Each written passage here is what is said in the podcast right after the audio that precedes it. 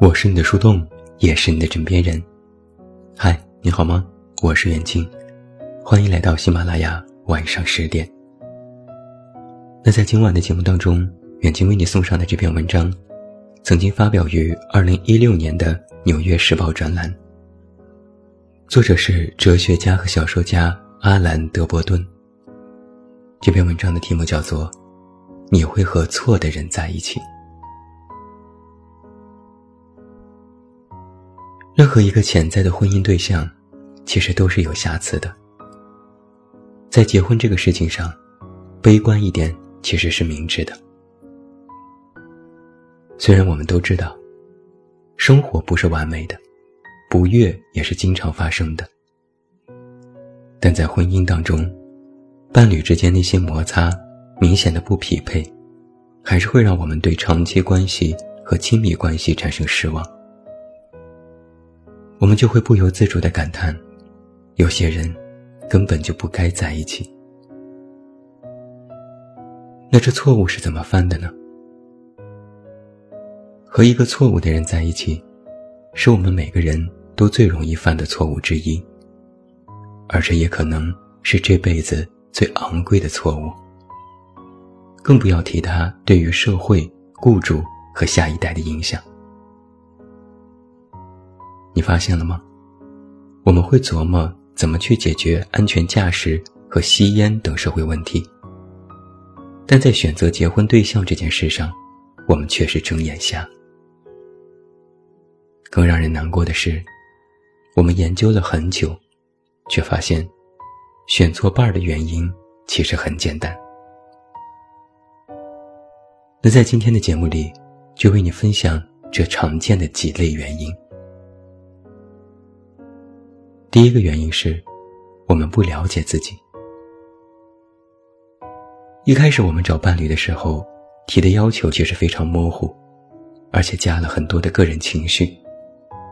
比如，我想找一个在一起很舒服的人，一个有魅力的人，一个胆子大的人，一个长得帅、长得好看的人。我不是说这些情绪是错的，而是说这些情绪。不够精准。其实我们每一个人都会有自己的神经质和不成熟，只是从来都没有人让我们正视自己的这些缺陷。我觉得，如果你在一段亲密关系里，第一件事，就是去发现自己身上那些惹人不爽的点。你要找到这些问题的由头。更重要的是。你要搞清楚什么样的人会刺激到你，使你暴露这些缺陷，而什么样的人可以缓和他们。一个良好的伴侣关系，不是两个完美人之间的，而是有两个残缺的人，相互都有能力或者运气，在两个并不健全的心智当中，寻到一处能够温和共存的避风港。如果你觉得你会有这样的想法，我们在一起应该不会太糟吧？这时候你就得敲响警钟了，因为很多时候，问题就会出现在这些地方。也许我在别人不符合自己观点的时候会有生气的倾向，也许我只有在专心投入工作的时候才能够放松，也许我只有在热烈的爱后。不太喜欢过于亲密的拥抱。也许我在心中充满忧愁时，不太会表达自己。这些看似不大的问题，在经过数十载的发酵后，会造成大的灾难。我们要提前知道这些问题，然后去寻找那些能够承受这些问题的人。所以在刚开始约会的饭桌上。你其实应该大胆的问对方一个问题：你有什么让人不爽的点吗？可这就是难点所在。对于自己的问题，我们是很难完全了解的。这常常需要花费很多年的功夫，需要你体验不同的经历。结婚之前，我们的经历其实不算多，很多潜藏的问题不能被发现。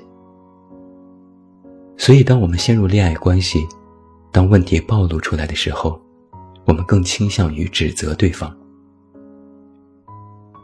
而我们身边的朋友，普通朋友，可能不会有兴趣和能力去帮你了解深层次的自己。很多时候，他们就是想有个伴儿，一起吃喝玩乐而已。所以在我们和朋友之间，常常看不到自己本性当中糟糕的一面。当我们一个人的时候，我们不会因为生气而怒骂，因为没有人在听，这让我们低估了自己暴怒的潜力。当我们独自专心工作的时候，会因为没人催我们吃饭而废寝忘食，因此我们用工作来获得对生活的掌控。而当任何人，尤其是伴侣，试图打断这种掌控的时候，我们就会为此暴怒。夜晚来临的时候，我们会感觉到相互依偎的甜蜜，但是我们没有机会去面对那些逃避亲密关系时刻的我们。这种时刻的我们，在伴侣眼中会是怎样的陌生和冷漠，无从知晓。一个人独自生活的时候，总会产生一种错觉，觉得自己是一个很好相处的人。但一旦进入亲密关系，却发现自己却自私、多疑、敏感。我们对于自己的人格如此缺乏了解，也就难怪我们不知道自己想要找怎样的人了。第二个原因是。我们更不了解别人，这类情况就更加严重了，因为其他人也和我们一样，同样会陷入对于自己人格的缺乏了解。即使对方坦荡而善良，他们照样没有办法让别人清楚知道，自己身上有哪些点会让人不爽。那作为旁人，我们会试图去了解他，我们去拜访他的父母。参观小时候上学的地方，看他们以前的照片，见他们的朋友，这一切会让我们心里有了一丝安慰，好像我们有去努力的了解过他们。然而，这一切的效果，就好比一个在屋里飞过纸飞机的人，觉得自己能够开飞机一样。在这样一个更加理智的社会里。潜在的伴侣会给对方做详细的心理问卷，并且让自己接受心理学家的长时间评测。也许到二十二世纪的时候，这一切都不再是笑话。真正的笑话是为什么人类花了这么久才开始这么做？我们真的需要去了解，那个将要和我们结婚的人，他的内心是如何运作的。我们需要了解对方对于权威、羞辱、内心、性亲密、心理投射、钱财、孩子、衰老、忠诚等等数百样事物的观点和态度。而这样的了解，不是简单的问答就能够提供的。在这一切都缺失的时候，我们更多的时候会被外表所迷惑。我们好像能够从对方的五官、前额的形状、雀斑、微笑中读出很多信息，但这就好像是看到了一张发电厂外部的照片，就认为自己能够知晓核裂变的细节一样可笑。于是我们在没有充足的证据的情况下，把一系列的完美形象投射到我们的爱人身上。我们善于从一些小的细节，脑补出对方整个的人格，而我们做的这一切脑补，其实与对方的真正性格无关，只是自己的想象。在我们都没有意识到的时候，我们的脑子里就完成了人像的脑补。我们的脑结构，天生就具备把些微的视觉信息整合为完整图像的能力。可惜的是，我们在观察潜在伴侣的人格的时候，也是这样。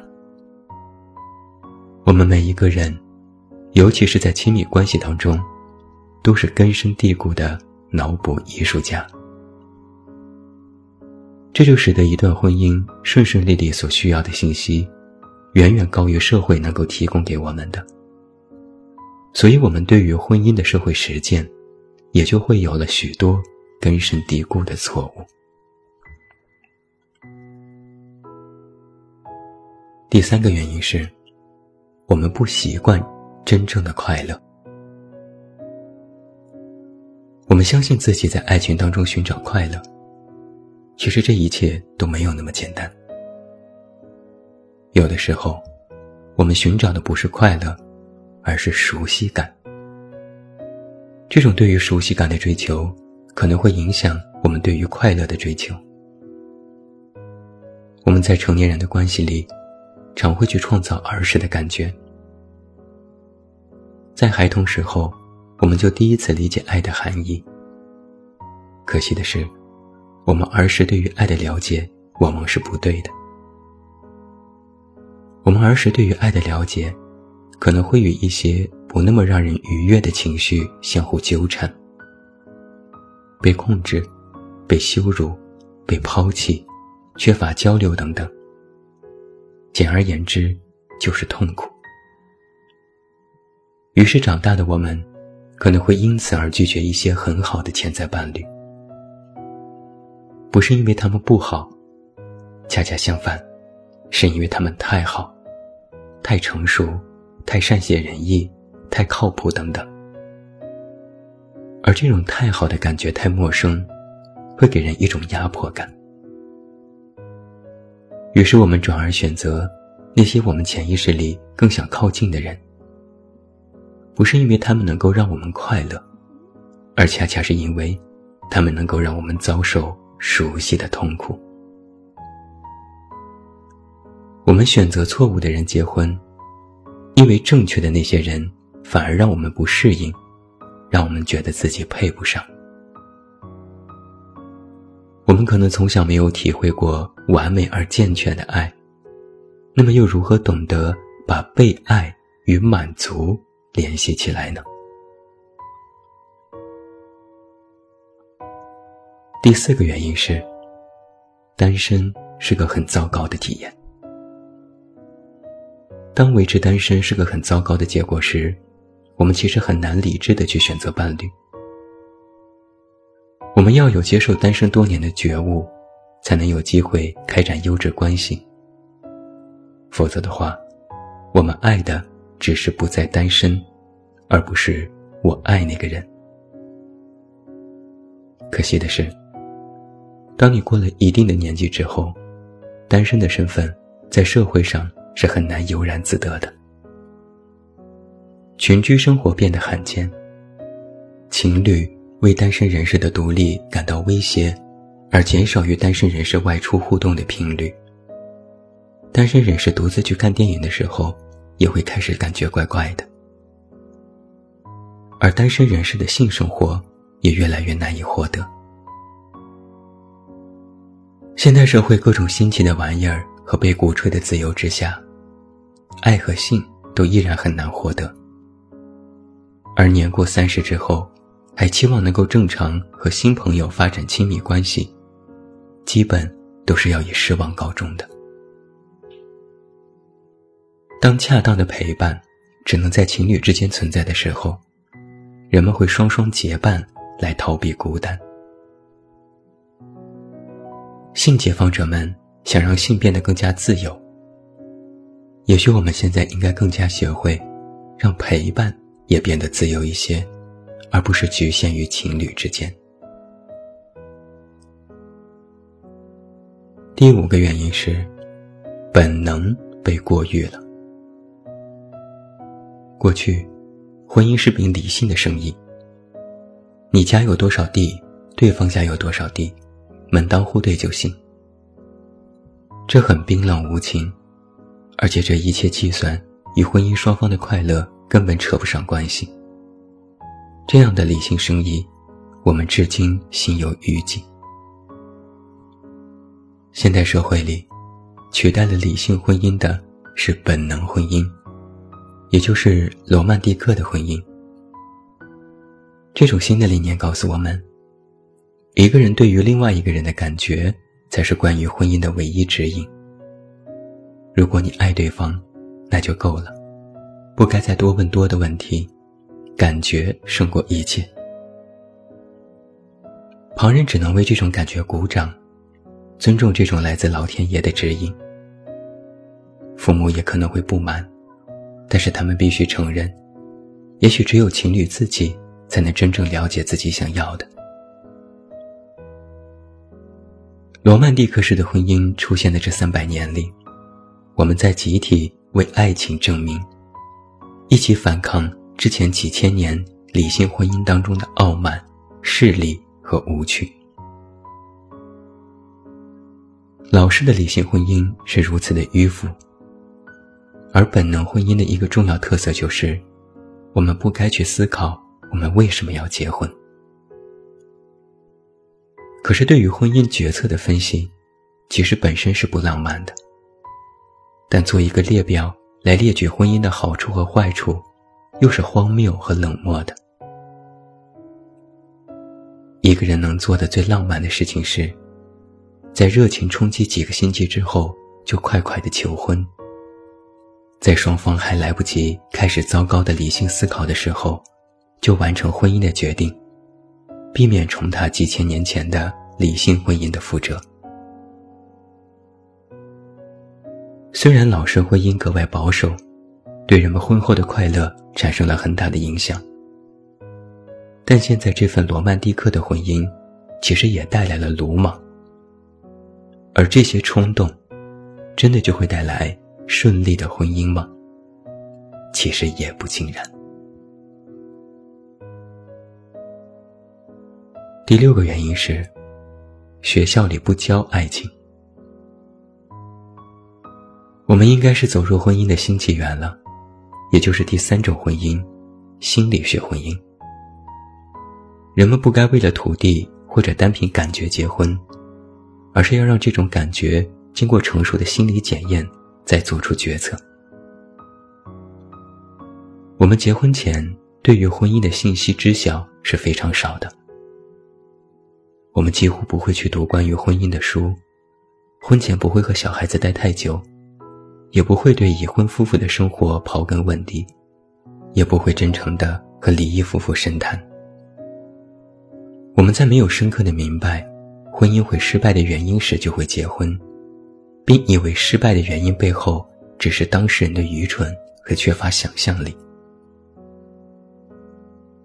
在理性婚姻时代，结婚前考虑的是这些东西：对方的父母是谁，对方有多少土地，我们的文化有多么相似。在罗曼蒂克婚姻的时代，结婚对象是否合适，需要考虑的是这些东西。我无法停止思念对方，我对对方的肉体实在渴望，对方太棒了，我时刻想和对方说话。而在心理学婚姻时代，新的规则应该是这样的：对方有哪些让人不爽的点？我会如何与对方养育小孩？我们是否会共同成长？我们是否能继续做亲密的朋友？第七个原因是，我们希望快乐永驻。对于美好的事物，我们都有一种极端的想让它们能够永远存在的渴望。想要拥有喜欢的车，想去那个旅过游的地方长久生活，想和那个在一起很开心的人结婚。我们以为婚姻是快乐的保障，我们以为婚姻。能让稍纵即逝的快乐变得永恒。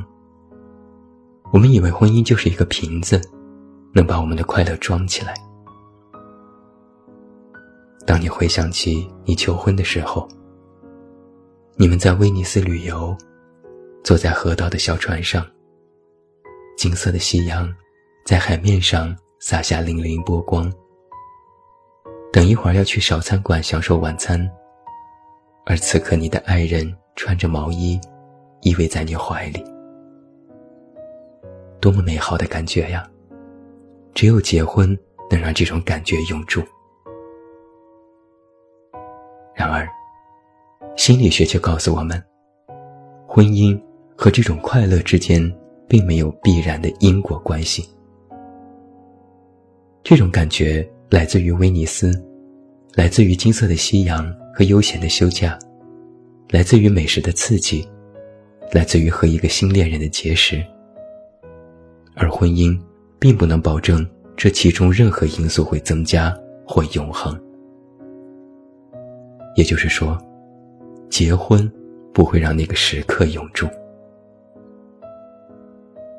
那个时刻的产生，来自于新恋人的新鲜感，来自于你不需要工作，来自于你住在运河边的美丽酒店里，来自于你参观博物馆的美好体验，来自你刚刚吃下的那杯冰激凌。而结婚，也并不会让这份关系。维持在这种美好的阶段。